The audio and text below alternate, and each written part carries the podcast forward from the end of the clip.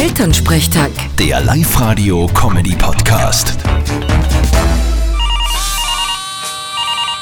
Hallo Mama. Grüß dich, Martin. Geht's dir eh gut? Fralli, du, herzliche Gratulation übrigens. Aha, und zu was? Heute ist das 300. Mal, dass du mich anrufst, seit ich in Linz wohne. Ach so, zählst du da mit oder was? Na, ich nicht, aber meine Kollegen. Und heute haben wir ein rundes Jubiläum. Wieso wissen deine Kollegen, wie oft ich dich anrufe?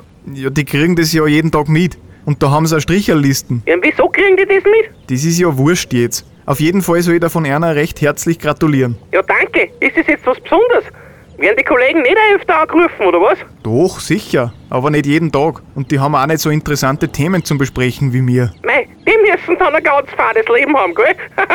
naja, kann's ja nicht jeder so gut haben wie du, gell? Bin ich absolut deiner Meinung. Wir dringen jetzt einmal an aufs Jubiläum. Was in aller Früh schon? Ja, manchmal ist es notwendig. Vierte Mama. Bitte, Martin.